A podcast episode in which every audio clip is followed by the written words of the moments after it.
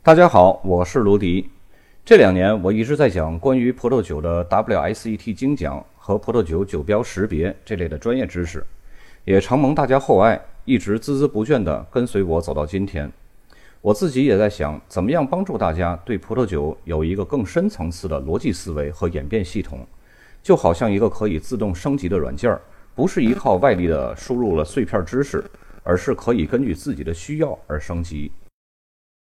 所以呢，经过很长时间的整理和思考，终于决定开一期这样的栏目。这个栏目呢，我准备给大家讲一些关于葡萄酒是如何一步一步的进化而来，以及进化过程中的一些因素和冷门的知识。这些内容呢，不仅仅是大家酒桌上的一些谈资，更是对葡萄酒的认知有一套演变知识体系。当今的互联网非常发达，但是大家呢，上网一搜一些关键词或者是葡萄酒相关内容。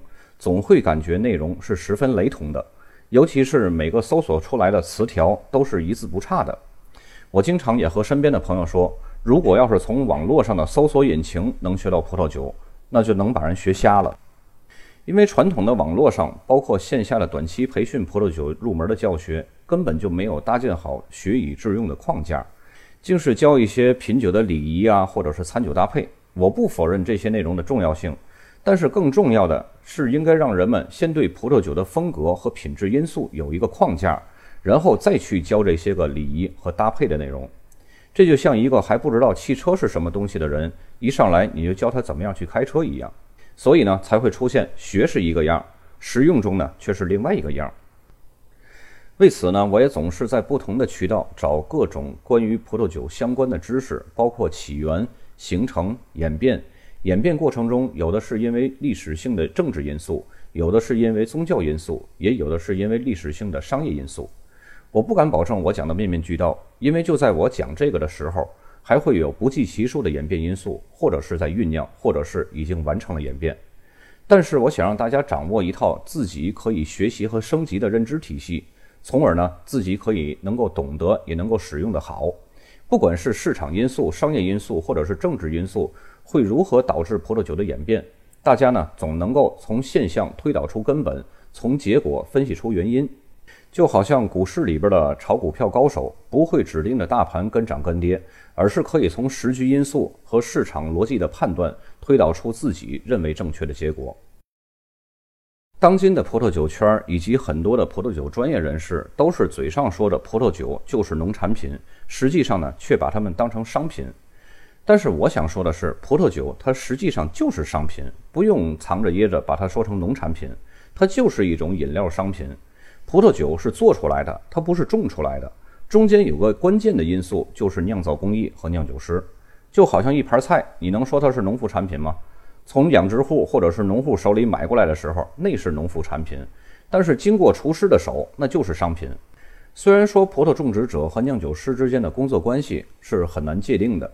因为种植者要种出酿酒师想要的葡萄，才能酿出市场想要的葡萄酒。但是农户和养殖户不也是一样吗？他们要种出或者是养殖出厨师想要的那种食材，才能够炒出市场认可的菜。所以说呢，酿造工艺和酿酒师等同于烹饪工艺和厨师，他们是把农产品转化为商品的关键因素。所以说，葡萄酒和出品的菜是一样的，它就是商品。熟悉我的朋友们呢，都知道我是前几年用了三个月的时间，从一个葡萄酒小白直接考的 WSET 高级品酒师，根本没有一级和二级的基础。突然间呢，所有的葡萄品种的基本属性和无数的产区摆到我的面前，让我有点茫然。但是我的学习能力还是可以的。我最大的优点呢，就是会举例，会把自己不懂的东西用我懂的东西来类比。如今呢，我也喜欢举例。把别人听不懂的关于葡萄酒的专业东西，用别人听得懂的东西来举例，就好像经常我会把波尔多的村庄级的等级比作成学区房，再比如我会把同一葡萄品种不同产区表现出来的不同风格，比喻成北方吃面长大的人和南方吃米长大的人的身体特质差别，再或是同样的葡萄品种的酿造方式不同而产生出来的味道差别，我会比喻成为红烧鱼和清蒸鱼的区别。但这些呢，都是专业学术范畴的白话形式。还有一种现象呢，就是当一个小白问到专业人士一个问题的时候，这个专业人士会手足无措，不知道从哪个角度去解答，然后急着一通拽文，用更多的、更专业的术语去解释这个本身就非常专业的术语，这会让小白听得更蒙圈。如何让更多的人在生活中真正能了解和正常使用，这是葡萄酒专业课教不了的。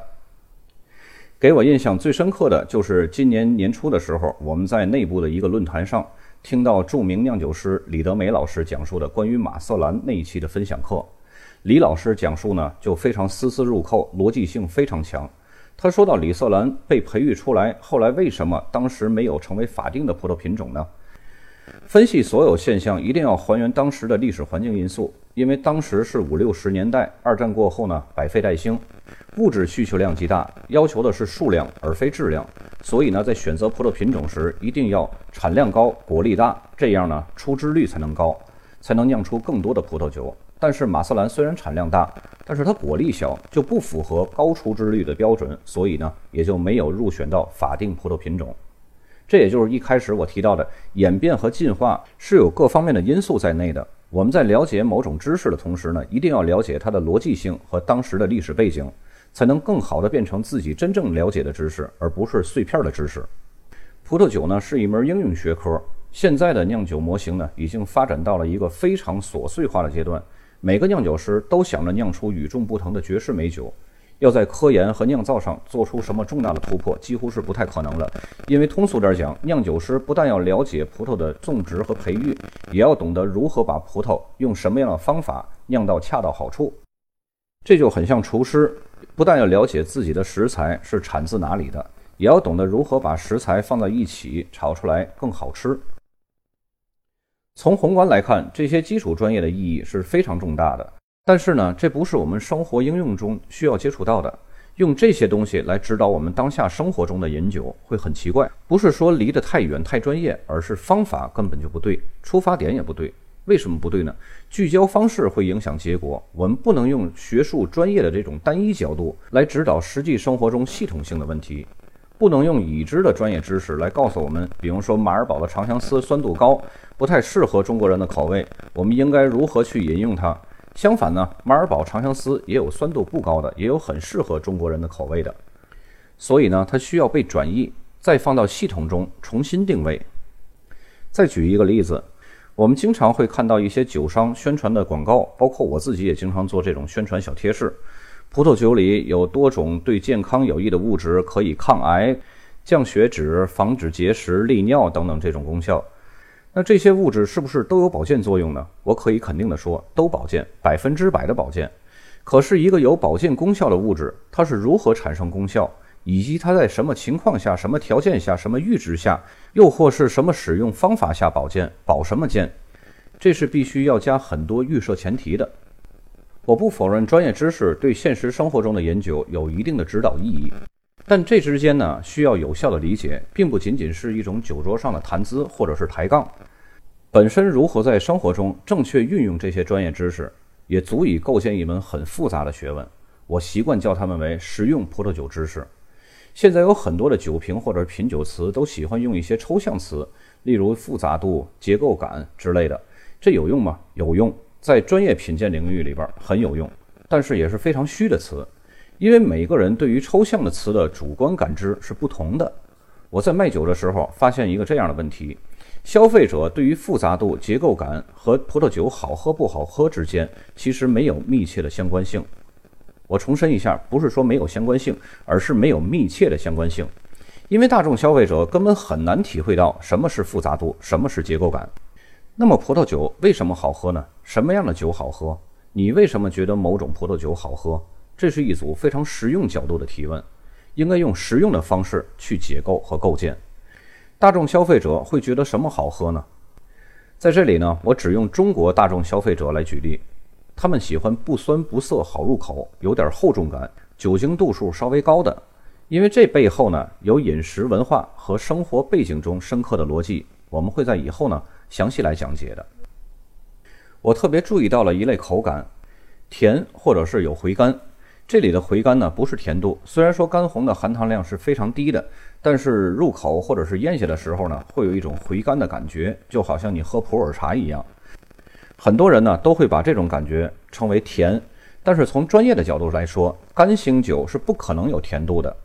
这只是我发现众多生活饮酒当中的其中一点，当然还有更多的感觉是完全没有办法用纯专业的角度来解释的。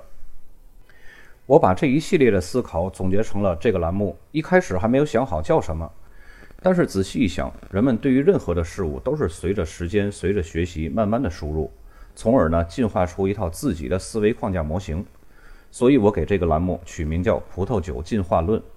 我要说的不光光是葡萄酒怎么样进化的，那样会显得像历史题材的一个栏目。我要说的是我们对于葡萄酒的认知的进化论。当然，我的这些东西还不能够称之为完善，我也是在一步一步的自我升级进化当中。跟身边的葡萄酒大咖相比呢，我还是非常非常渺小的。我也经常会请教国外或者是国内的著名的酿酒师或者是酒商，从他们那里呢取得一些相关的经验，可以转化为自己的营养和素材。通过转化让自己懂，同时呢也分享给各位收听这个栏目的朋友，和我一起能够做到一些有意义的事儿。我们能更多的了解生活中实用的葡萄酒知识，也能喝到更便宜、更好的葡萄酒。同时，我们也能够用更有效的实用方法去认知葡萄酒。感谢大家收听这个栏目的开篇，我们下期再见。